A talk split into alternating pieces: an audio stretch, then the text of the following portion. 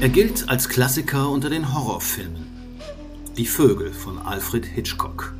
Die Realität ist allerdings weitaus gruseliger als die Fiktion, zumindest für die Vögel.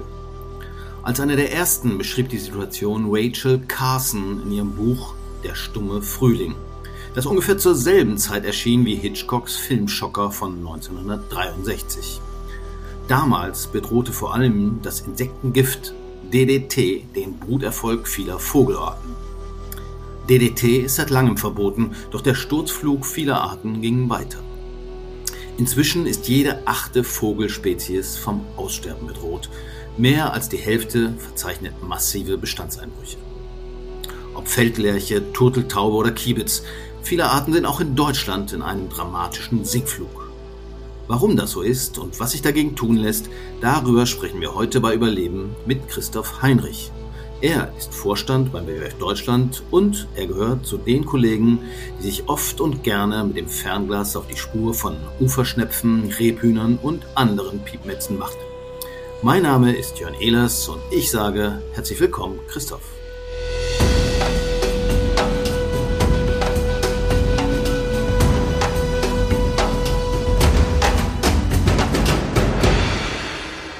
Man hat den Eindruck, wenn man so auf die Tierwelt und das Artensterben äh, guckt, dass die Vögel eine ganz besondere Lobby haben. Es gibt Ornithologen, es gibt den Naturschutzbund, der ja auch mal Bund für Vogelschutz hieß, und es gibt so etwas wie Komitee gegen den Vogelmord, Taubenzüchter etc.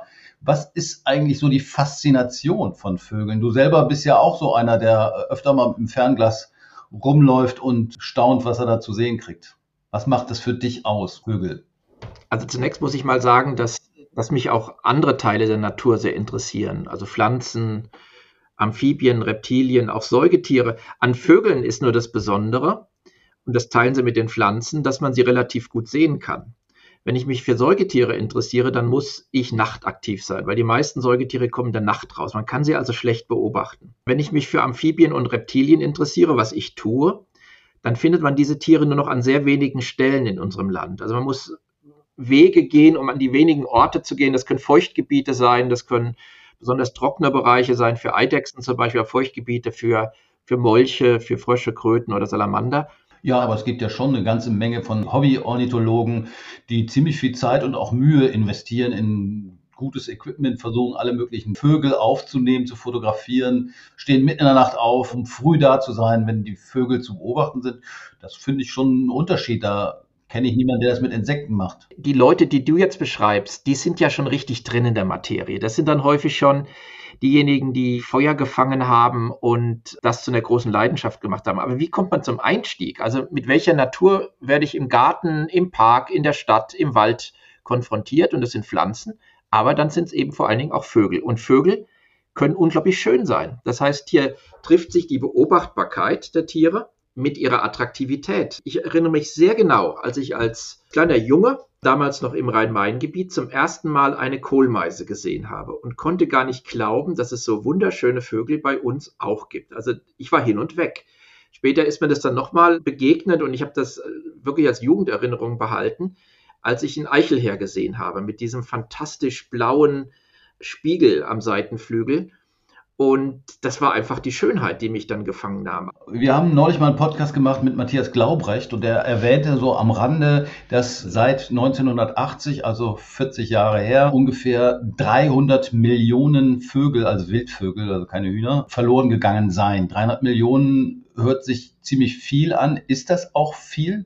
Und wie erklärst du dir das? Oder woher weiß man das auch überhaupt? Also ich nehme an, dass der Matthias Glaubrecht sich auf eine Studie aus den frühen 2000er Jahren bezieht. Und da sind die Zahlen eigentlich sogar noch schlechter.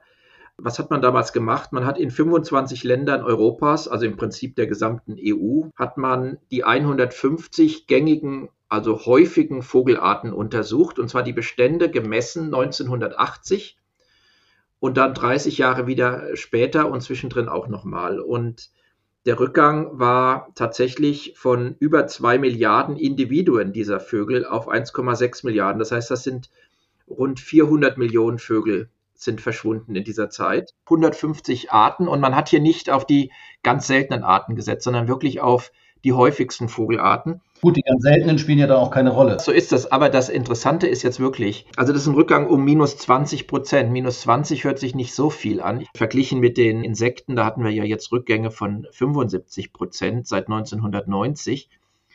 Aber das Maßgebliche daran ist, wenn man sich anguckt, welche Vogelarten haben eigentlich Individuen verloren, das sind allesamt Vogelarten unserer Agrarlandschaft. Also zu den Top-Verlusten gehören in diesem Zeitraum 1980 bis in die, na sagen wir bis 2009, gehört der Kiebitz, das Rebhuhn, die Feldlerche, aber auch der Star und der Feldsperling, der Haussperling. Das sind Vogelarten, die früher absolut häufig waren. Man ging die Feldflur raus und man hat Rebhühner gesehen. Auf jedem Acker stand singend eine Feldlerche und hat dann unten auf dem Acker auch gebrütet. Das hat sich komplett verändert. Wir haben hier Verluste bei diesen Vogelarten von bis zu 90 Prozent in Europa. Sie sind regional ausgestorben, die zur Normallandschaft in Deutschland und in Europa gehörten. Sie sind weg.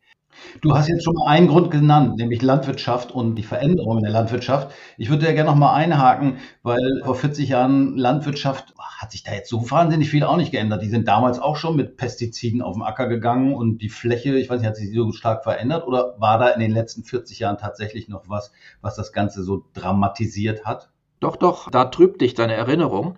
Wir wissen, dass um die 70er Jahre die Landwirtschaft in ganz Europa dermaßen mechanisiert war und dann auch mit Betriebsmitteln, also Chemie, Pflanzenschutzmittel etc., Düngemittel, äh, solche Produktivitäten erreichte, aber auch so leergeräumt wurde, Stichwort Flurbereinigung, Entfernung von Hecken, von Bäumen, von Strukturen, Entfernung von, von, von Brachestreifen etc., dass sie schlicht lebensfeindlich wurde. In den 70er Jahren brach das. Bis in die 80er Jahre hatte sich aber noch ziemlich viel erhalten. Es gab noch ziemlich viel Grünland draußen. Und die Intensivierung, vor allen Dingen das Größerwerden der Höfe, hat seitdem sich massiv nochmal beschleunigt. Wir haben ja nicht nur ein Arten- oder ein Vogelsterben draußen in der landwirtschaftlich genutzten Fläche, wir haben auch ein Höfesterben. Die Kurven, die verlaufen übrigens unglaublich parallel. Ich hatte mal den Living Planet Report, minus 70 Prozent weltweit seit 1970, verglichen mit dem Höfesterben in Deutschland bis heute. Das ist exakt die, die gleiche Rate, kann man sagen. Minus 70 Prozent der Höfe in Deutschland seit den 70er Jahren. Das bedeutet aber, da die landwirtschaftliche Fläche nicht prinzipiell sehr viel kleiner geworden ist, dass immer weniger Betriebe immer größere Flächen bewirtschaften und damit der Acker auch immer größer wird. Und damit geht sehr viel Struktur in der Landschaft verloren und das wirkt sich aus. Außerdem gab es zwischen Äckern früher immer mal noch eine Wiese. Diese Wiese hat dann Insekten als Blütennahrung gedient. Die war dann Versteck im Winter für Rebhühner, für Hasen etc. Das ist alles einer großen Eintönigkeit gewichen. Aber äh, Chemie haben die doch damals auch schon ganz schön draufgehauen, soweit ich mich daran erinnere. Und wir hatten auch dann diese Geschichte mit DDT, was ja dazu geführt hat, dass, ich glaube, bei den Seeadlern war es, dass die Eierschalen dann so dünn geworden sind, weil die sich wiederum von Aas ernährt haben und dann dieses DDT aufgenommen haben. Solche Dinge gab es ja auch schon in den 70er, 80ern. Das ist absolut richtig. Es gibt durchaus auch ein paar positive Entwicklungen und das praktisch weitgehend weltweite Verbot von DDT, das heute herrscht, ist sicher ein Erfolg. Da haben übrigens nahezu alle Greifvögel damals drunter gelitten. Also der Wanderfalke ist an den Rande des Aussterbens geraten, die großen Adler auch, weil sich das DDT über die Nahrung der Tiere vor allen Dingen dann im Gewebe angereichert hat und die Eierschalen dünn wurden und die saßen dann auf Eiern, die zerbrochen sind. Wir haben heute andere Pflanzenschutzmittel, das ist nicht mehr DDT. Wir hatten dieses berühmte Glyphosat, das sehr effizient praktisch alle Beikräuter in den Äckern beseitigt. Wir haben vor allen Dingen Neonicotinoide, die in den Verdacht des, der Bienentödlichkeit und generell einer wahnsinnig starken Insektentoxizität geraten sind. Das ist das Zeug, was vor allen Dingen die Insekten bedroht. Da, ich glaube, die Wurzeln werden damit behandelt und das tötet dann die Insekten und die Vögel dann indirekt, weil die dann nichts mehr zu fressen haben. Genau, das, damit wurde der Samen gebeizt. Das heißt, es wurde dem Samen schon mitgegeben und aus dem Samen ist es gleich in die ganze Pflanze übergegangen und wirkte dann gegen Insekten. Also das ist ja auch gegen Insekten gemacht und so soll es wirken und so wirkte es dann eben auch und wahrscheinlich und möglicherweise sehr viel stärker als beabsichtigt. Denn wir fragen uns schon auch, wo kommen diese massiven Verluste her, die jetzt nachgewiesen wurden bei der Insektenmasse, Biomasse der Insekten, ja, die wissenschaftlich sehr, sehr gut belegt ist für Deutschland. Minus 75 Prozent seit 1990. Und jetzt muss ich mal etwas zu diesen ganzen Zeitreihen sagen was, was wir nie vergessen dürfen. Wenn irgendjemand anfängt, 1990 zu messen oder 1970 oder 1980 wie bei den Vögeln, Da gibt es ja eine Vorgeschichte. Die Frage ist ja, ja, gab es denn sozusagen normal viele Insekten vor 1990 oder war denn die Welt noch komplett in Ordnung vor 1980, als man mal anfing, die Vogelmasse oder die Vogelindividuenzahl zu messen? Da muss ich sagen, natürlich nicht. Das heißt, wenn, wenn da gesagt wurde, wir haben 75 Prozent aller Insekten verloren seit 1990, dann muss man davon ausgehen, dass es so ein Insektensterben auch vor 1990 schon gab und wir möglicherweise nicht 75 Prozent der Insekten verloren haben, sondern vielleicht im Vergleich zum zum frühen 20. Jahrhundert vielleicht sogar 90 Prozent oder noch mehr. Ja. Also bei Insekten hat man noch nicht so genau hingeguckt. Bei Vögeln sieht man es ein bisschen genauer, auch weil es so viele Leute gibt, die sich für Vögel interessieren. Und die meisten Vögel äh, kennt man wahrscheinlich einigermaßen jedenfalls. Ich glaube in Deutschland, wie viel gibt's? Sag's mir, weltweit sind es 11.000. Ist verglichen mit der Gesamtartenvielfalt von 8 Millionen Arten äh, natürlich nur sehr, sehr wenig. Aber es ist ein Indikator, würde ich sagen. Kann man das so sagen, dass die Vogelsterben und das Insektensterben Indikator für die Biodiversität insgesamt ist? Ja, ganz klar. Also ich meine, wenn wir sehen, dass ein, ein Vogel, der gar nicht so anspruchsvoll ist wie das Rebhuhn, dass der in einer Landschaft nicht mehr leben kann, dann gibt uns das einen Hinweis, nämlich einen Hinweis, seine Nahrung ist nicht mehr da und vielleicht ein anderer Teil seines Lebenszyklus auch nicht, nämlich Deckung. Aber primär ist es die Nahrung, eigentlich fast immer. Und dieses Tier ist nun mal zumindest in der Jugendzeit auf Insekten angewiesen. Da sind wir wieder. Und da schließt sich sozusagen der Kreis vom Insektensterben hin zum Vogelsterben. Ganz viele dieser Vögel, die zurückgegangen sind, brauchen Insekten, zumindest in der jungen Aufzucht, oder sie brauchen Samen von Beikräutern. Das heißt, in der Landschaft fehlt etwas.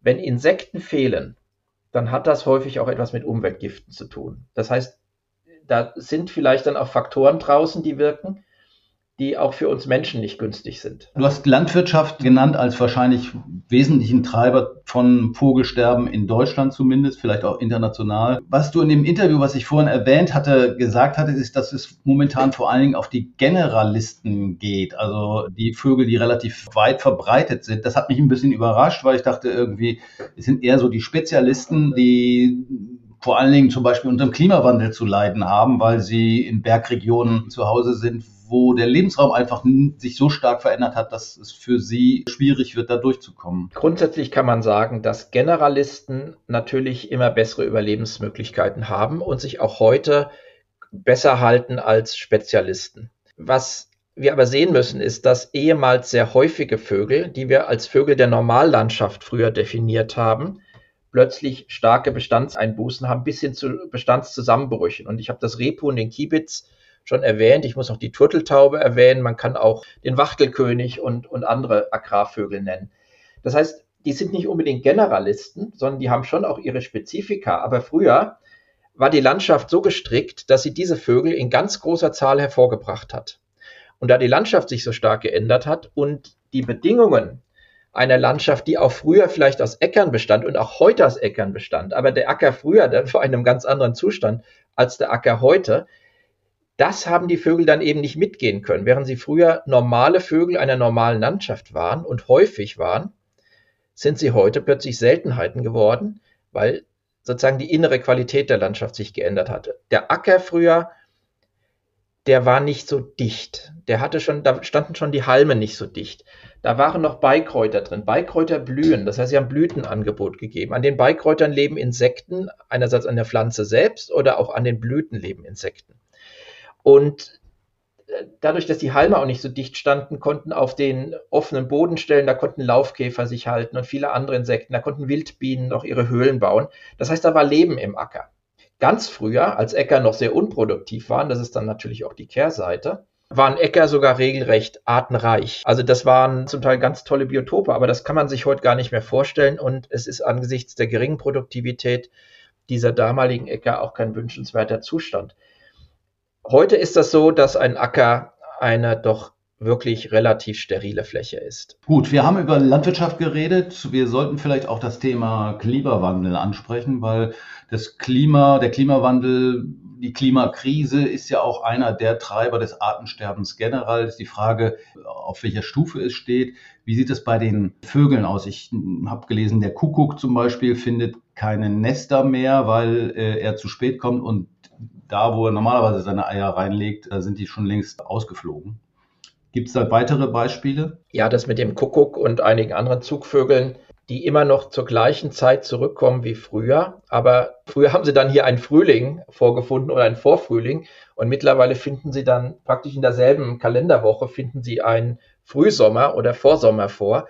Das macht schon großen Unterschied. Das kann bei einigen Schnepperarten, ich nehme mal den Trauerschnepper bedeuten, dass einige fliegende Insekten, die aus der Luft fängt, wichtige Nahrung für ihn, wenn er dann brütet, dass die dann schon zu weit entwickelt sind und gar nicht mehr zur Verfügung stehen, er aber sehr stark sich auf sie angepasst hat. Und beim Kuckuck, das hast du richtig gesagt, der ist darauf angewiesen, dass die Wirte, bei denen er praktisch als Brutparasit sein Ei reinlegt, dass die zu der Zeit noch Eier in ihren Nestern haben. Jetzt kommt er zurück und die sitzen alle hier schon und es ist schon fast Sommer und die sitzen nicht mehr auf Eiern, die sitzen schon auf ausgeschlüpften Jungen und die können mit dem Kuckucksei da nichts mehr anfangen. Das ist ja eigentlich ganz gut. Ich meine, für die ist es ja gut. Kommt der Kuckuck nicht vorbei und schmeißt die Eier aus dem Nest. Ja, genau. Der Klimawandel bestraft ja den Parasiten. Die eigentlichen Effekte sind aber andere, die Klimawandel bei uns hervorruft. Ich mache mir wegen des Wasserhaushalts in der Landschaft unheimlich Sorgen. Und da spielt der Klimawandel jetzt durchaus auch eine Rolle, aber der verstärkt eigentlich nur das Hauptproblem, nämlich dass wir unsere Landschaft zu stark entwässern. Und wenn dann noch solche Trocken- und Dürrephasen hinzukommen, wie wir sie in den letzten Sommern, aber auch schon im Frühling erlebt haben, dann wird die Landschaft steintrocken. Feuchtgebiete trocknen aus und von Feuchtgebieten hängen ganz viele Vögel ab. Kraniche zum Beispiel, die wir äh, heute in großer Zahl sehen, die eher zu den Gewinnern der letzten Jahrzehnte gehörten, die haben möglicherweise nicht mehr so eine gute Zukunft, weil ihre Feuchtwälder, in denen sie Nester äh, bauen und die brauchen, die müssen Nester praktisch in Wäldern mit, mit stehendem Wasser ablegen, weil sonst die Füchse an die Gelege kommen.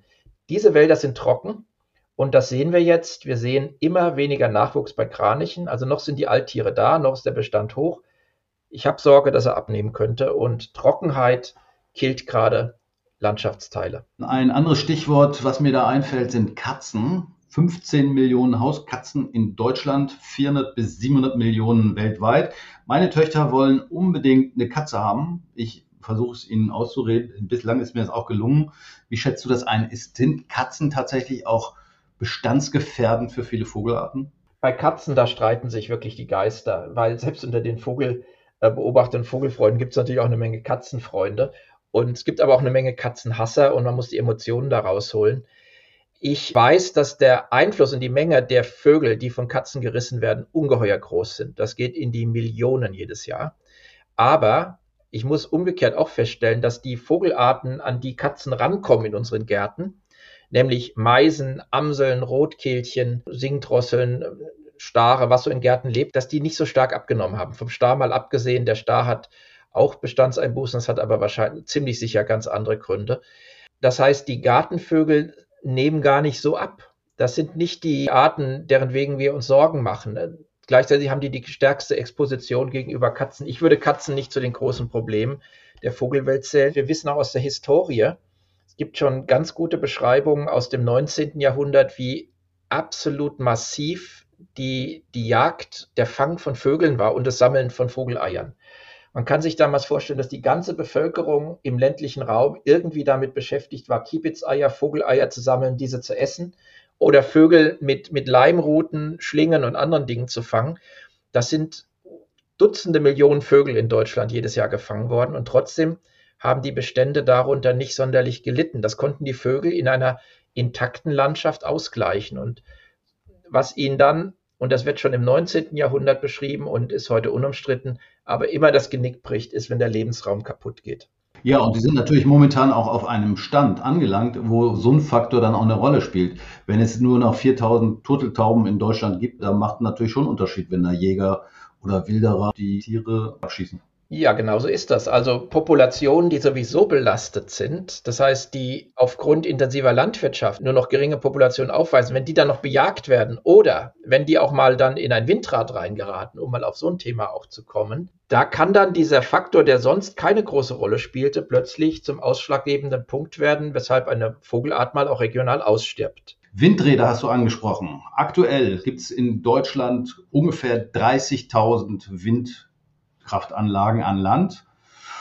Und wenn wir es mit dem Klimaschutz ernst machen wollen, dann rechnet man damit, dass sich die Zahl sicherlich verdreifachen wird, also 90.000 und damit wahrscheinlich auch der Effekt auf die Vogelwelt sich deutlicher auswirkt. Wie schätzt du das ein? Ist das tatsächlich so ein großer Faktor im Vergleich zu Landwirtschaft, Klima oder Jagd? Oder ist es sozusagen vor allen Dingen auch ein Faktor, der in der politischen Diskussion um Windkraftanlagen immer nach vorne geschoben wird? Also zunächst mal ist das ein, ein Faktor, der auch missbraucht wird in vielen Debatten. Es gibt eine Menge Initiativen, die nennen sich Artenschutzinitiativen, aber die wollen in Wirklichkeit nur das Windrad sozusagen vor ihrem Dorf verhindern und schieben den Artenschutz vor. Richtig ist, dass Wind Kraftanlagen, wenn sie an der falschen Stelle errichtet werden, tatsächlich natürlich Probleme bereiten können. Das ist unstrittig. Also natürlich können viele Greifvögel oder andere Großvögel, die in der Höhe von diesen Rotoren fliegen, können die Schlaggefahr nicht richtig einschätzen und geraten dann unter Umständen in die Rotoren und werden dann zerhackt oder totgeschlagen. So, das passiert, das ist eine Tatsache. Das bedeutet, am Ende ist die Standortauswahl der entscheidende Punkt. Wenn die Windkraftanlagen sozusagen in die Nähe einer seltenen Großvogelart. Nehmen wir jetzt mal einen Schreiadler hier im nordostdeutschen Tiefland gebaut werden. Die Schrei den Schreiadlern geht es nicht gut. Die sind sehr stark darauf angewiesen, dass sie auf niedrigen Grasbewuchs im Juni auch haben, um dort auf dem Boden Mäuse oder Amphibien zu jagen. Amphibien gibt es sowieso kaum noch, Mäusejahre sind, sind schwankend. Die Schreiadlerbestände nehmen stark ab. Wenn sozusagen in dieser Landschaft, die dem Schreiadler nicht mehr hilft, wenn dann da eine Windkraftanlage in die Nähe gebaut wird, dann kann der Tod eines oder zweier Schreiadler kann das örtliche Erlöschen bedeuten. Umgekehrt, wenn in einer reichhaltigen Landschaft die vielen Mäusebussarden noch ein, ein Auskommen sichert, wenn dann hin und wieder mal ein Mäusebussard in die Windkraftanlagen gerät, wird es der Mäusebussardpopulation nicht maßgeblich schaden, weil die Gesamtlandschaft so gut ist, dass die Population das ausgleichen kann. Trotzdem müssen wir einfach gucken, die Windkraftanlagen dürfen nicht in allzu große Nähe von sensiblen Großvögeln gebaut werden. Dazu gehören auch Kraniche, Störche, Schwarzstörche, Schreiadler, natürlich Seeadler auch.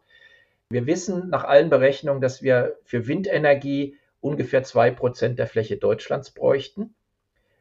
Und diese zwei Prozent müssen einfach so organisiert werden, dass wir möglichst weit wegbleiben von den wichtigsten Vorkommen seltener Großvögel. Das ist die Lösung.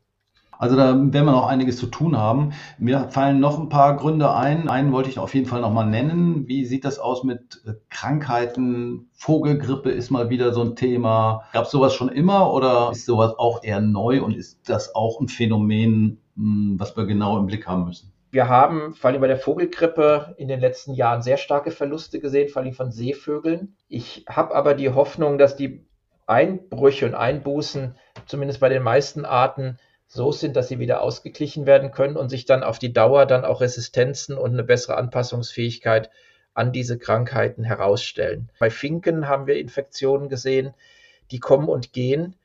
Und auch da bleibt die Hoffnung, dass eigentlich immer die jeweils überlebende Population der Vögel dann ein bisschen angepasster, ein bisschen resistenter ist als die vorherige Generation.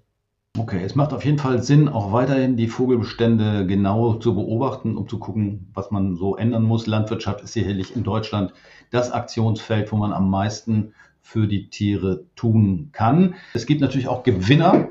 Du hast Gartenvögel genannt. Ich hatte auch den Eindruck, dass gerade in so einer Stadt, aber es mag auch daran liegen, da wo ich wohne. Ich habe zum Beispiel zum ersten Mal einen Grünspecht bei mir im Garten dieses Jahr gesehen. Wusste gar nicht, wie interessant der aussieht. Ich dachte erst, wäre ein entfleuchter Papagei oder einen Gartenrotschwanz hatte ich unter Balkon am Brüten. Sind Städte eine neue Zuflucht für viele Vögel und ist das nicht auch was Schönes? Ja, also Städte sind, glaube ich, immer noch unterschätzte Lebensräume und mitunter auch tatsächlich Zufluchtsorte für Vögel. Also das bekannteste Beispiel hier aus Berlin ist vielleicht der Habicht. Wir haben eine der bedeutenden europäischen Habichtpopulationen in Berlin. Ich meine gelesen zu haben, dass es an die 200 Paare im Stadtgebiet Berlin gibt.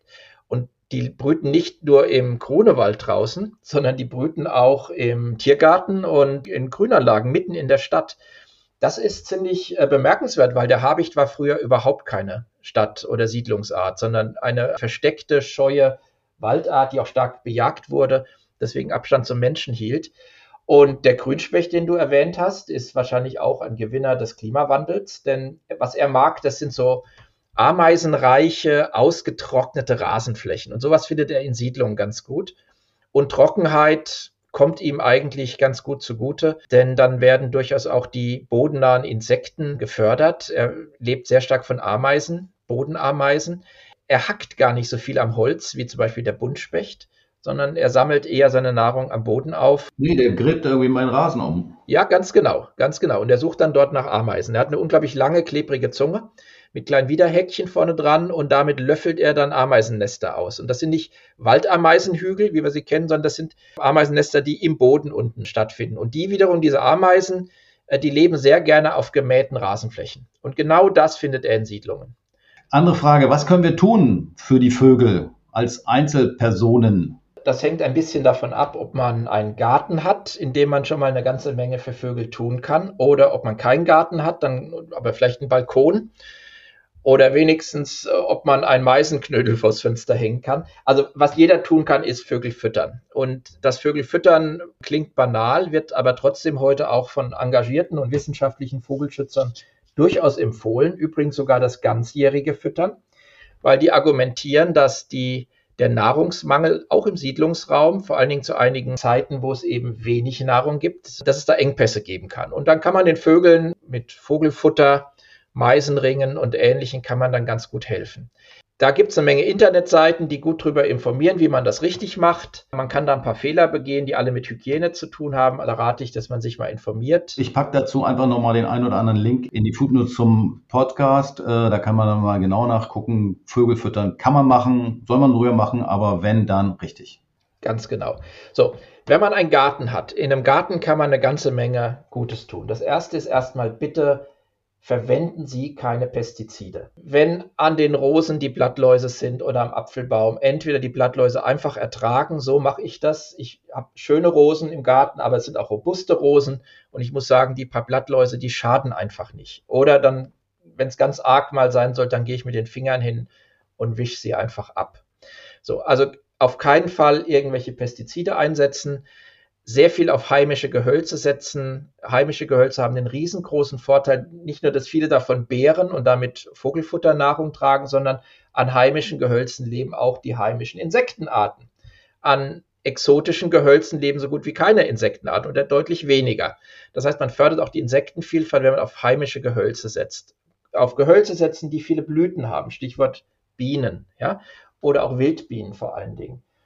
Vor allen Dingen, wenn er alte Bäume im Garten hat, Bäume alt werden lassen. Ein alter Baum ist eine wahnsinnig gute Struktur für die ganze Natur. Was ist mit Nistkästen? Macht das Sinn, so welche aufzuhängen? Absolut. Und wenn Nistkasten bitte nicht in die pralle Sonne hängen, dann werden die Meisen vielleicht gekocht, wenn die Sonne zu stark drauf scheint, sondern den Nistkasten eher in den Halbschatten oder Schatten hängen. Wer Möglichkeiten hat, natürlich Hecken pflanzen, Büsche pflanzen als Brutstruktur und wer es kann und wer es will. Und das ist jetzt meine Leidenschaft, einen Gartenteich anlegen. Ein Gartenteich ist eigentlich fast immer Leben für den Garten. Da kommen primär dann die Bellen rein, Insekten rein. Mücken natürlich auch. Ja, nicht mal. Wenn man den Gartenteich neu anlegt, in der Tat, vor allem wenn man ihn früher anlegt, werden Mücken sofort den Teich entdecken, Eier ablegen und dann hat man innerhalb weniger Wochen eine Massen Mückenbrutstätte da drin.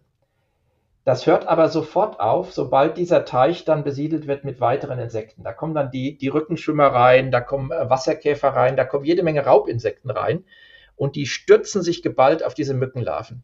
Und in einem etwas etablierten Gartenteich kommen Mücken praktisch nicht mehr hoch. Die werden einfach weggefressen. Das ist eine so wichtige Ressource, dass die sofort weggefressen werden. Wo Mücken sich vermehren können, das sind solche Wasserflächen, wo diese Tiere eben sich nicht etablieren. Die Antagonisten gegen die Mücken, nämlich Regenwassertonnen oder Dachrinnen zum Beispiel, wo das Wasser nicht abläuft, die kein Gefälle haben. Ja, das sind die Mückenbrutstätten in unseren Siedlungen. Die Gartenteiche nicht. Ja, da lege ich die Hand ein bisschen für ins Feuer, denn dazu sind Mückenlarven einfach eine zu gute Nahrungsquelle, auf die sich alles drauf stürzt. Und ansonsten im Garten kann man eine ganze Menge tun. Man kann heimische Pflanzen anpflanzen. Man kann auch für ein Insektenhotel aufstellen.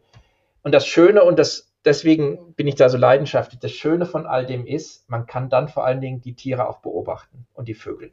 Und ich glaube, wer das macht, der geht den entscheidenden Schritt zu dem, was man nämlich wirklich machen kann. Das heißt, Naturschutzorganisationen unterstützen, oder sich selbst engagieren. Also wer wirklich was für Vögel tun will, wirklich was tun will, der sollte über den Garten hinausdenken und der sollte Naturschutzorganisationen unterstützen und am besten selbst tätig werden. Wunderbar. Jetzt hast du auch gleich noch ein bisschen Werbung für den WWF und andere Naturschutzorganisationen gemacht. Vielen Dank für deine Einschätzung zum Thema Vögel. Das war unsere Episode von Überleben in dieser Woche. Wir hören uns hoffentlich nächste Woche wieder. Vielen Dank fürs Zuhören beim Überleben Podcast des WWF.